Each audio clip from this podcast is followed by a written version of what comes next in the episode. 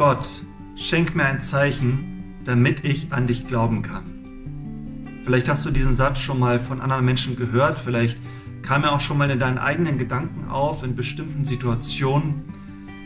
In der heutigen Geschichte kommen Menschen auf Jesus zu und fordern ihn genau dazu auf. Jesus, schenk uns ein Zeichen vom Himmel, dann wissen wir, dass du wirklich von Gott gekommen bist. Mich hat die Reaktion von Jesus wirklich verwundert, dich vielleicht auch, denn das ist doch im Grunde genommen eine Steilvorlage und Jesus muss den Ball nur noch über die Linie bringen.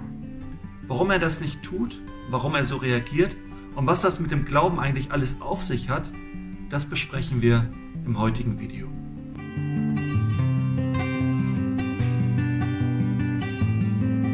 Das Erste, was Jesus zu seinen Jüngern sagt, als ihnen wiederum der Glaube fehlt, ist, er, er fragt, Leute, habt ihr keine Augen, habt ihr keine Ohren?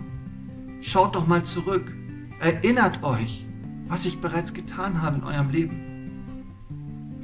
Bei den Jüngern war das so, sie hatten gerade diese großartigen Wunder hinter sich. Jesus hatte Tausende von Menschen satt gemacht und sie befinden sich im Boot und machen sich Sorgen darüber, dass Jesus sie vielleicht diesmal nicht satt machen könnte, weil sie nur ein Brot dabei haben. Mir kommt das ziemlich bekannt vor. Ich befinde mich immer wieder so in Situationen, wo ich denke, Jesus, wirst du mich versorgen? Wo mir der Glaube fehlt. Und dann gehe ich ins Gebet und was Jesus mir manchmal sagt ist, Silvanus, schau doch mal zurück, wo ich dich in der Vergangenheit versorgt habe. Erinnere dich. Schau dir an dein Leben, wo ich da überall schon gehandelt habe. Und bei den Pharisäern wirst du jetzt vielleicht denken, okay, sie haben diesen Glauben ja nicht, sie haben ja noch nicht so viel mit Gott erlebt. Aber selbst bei Menschen, denen dieser Glaube fehlt, selbst die können ihre Augen öffnen, um zu schauen, was Gott getan hat in dieser Welt. Ich finde das ganz fantastisch, wenn wir uns das Alte Testament anschauen. Da sagt ja Gott ganz, ganz viel für die Zukunft voraus, macht ganz viele Prophezeiungen. Und wenn wir uns viele dieser Prophezeiungen anschauen, vieles ist bereits in Erfüllung gegangen. Gott sagt zu uns, erinnert euch, wo ich bereits gehandelt habe und dann wird es euch auch le leichter fallen zu glauben. Das zweite, unser Wille, ob wir auch an Gott glauben wollen, beziehungsweise ob wir uns Gott unterstellen wollen. Gerade das leuchtet uns ja in der Geschichte total ein. Diese Pharisäer kommen auf Jesus zu, fordern ein Zeichen vom Himmel, damit sie an ihn glauben können, aber in Wirklichkeit wollen sie gar nicht an ihn glauben. Sie wollen ihn mal wieder ins Boxhorn jagen, Sie wollen wieder etwas haben, was sie dann später gegen ihn vorbringen können. Und Jesus durchschaut das natürlich. Wisst ihr, das war das Problem bei den Pharisäern und leider ist es auch das Problem bei vielen Menschen, dass sie gar nicht an Gott glauben wollen. Denn ich glaube, an Gott zu glauben hat ganz viel damit zu tun, Gott auch unseren Gott sein zu lassen. Gott über uns herrschen zu lassen, zu Gott zu sagen, du bist mein Gott und ich bin nicht mehr mein eigener Gott. Ich glaube, eines der ungöttlichsten Dinge, die in dieser Welt geschehen sind, wenn Menschen sagen, ich bin mein eigener Gott. Und gerade bei den Pharisäern fällt das so auf, dass sie Jesus nicht akzeptieren wollen, dass sie nicht herunter wollen von ihrer Position, dass sie nie im Leben gesagt hätten, Jesus, du bist unser Gott. Also das ist ganz entscheidend, dass wir auch sagen, Jesus, ich möchte an dich glauben, ich will an dich glauben.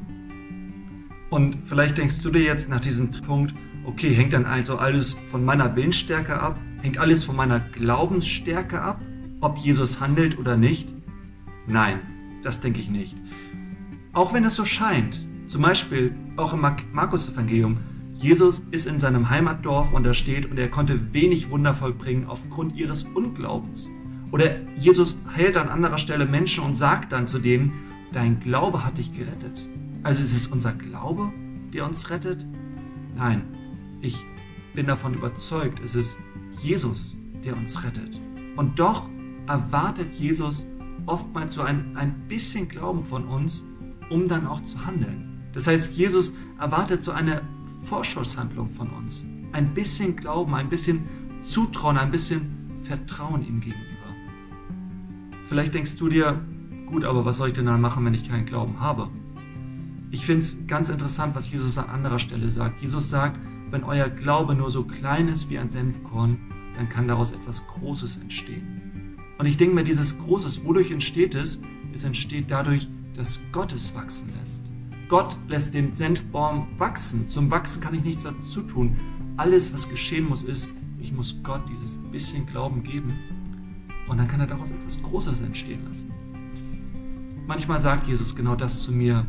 Silvanus, erinnere dich, was ich bereits getan habe und vielleicht wird dann ein bisschen Glauben entstehen, mit dem ich etwas Großes machen kann. Manchmal sagt er, Silvanus, lass mich einfach nur dein Gott sein, unterstell dich meinem Willen und vertrau mir und dann werde ich aus dem bisschen Glauben etwas Großes machen. Ich finde es ganz entscheidend, das immer wieder zu tun, denn Gott versorgt uns. Und dabei finde ich es ganz wichtig, Jesus nicht außen vor zu lassen. Denn genau das geschieht auf dem Boot mit den Jüngern. Die Jünger sind auf dem Boot, machen sich Sorgen, weil sie nur ein Brot dabei haben, machen sich Sorgen, dass Jesus sie nicht vollständig versorgen wird. Und da steht, und sie berieten miteinander oder sie berieten untereinander. Das heißt, sie lassen Jesus außen vor. Und Jesus findet das nicht gut. Und manchmal passiert uns das auch, dass wir irgendwie eine Sorge mit uns rumschleppen oder irgendein Problem haben und wir drehen uns so sehr um diese Sorge, dass wir völlig aus dem Blick verlieren, dass Jesus mit uns im Boot sitzt. Dass wir nicht alleine unterwegs sind auf hoher See, sondern dass Jesus dabei ist.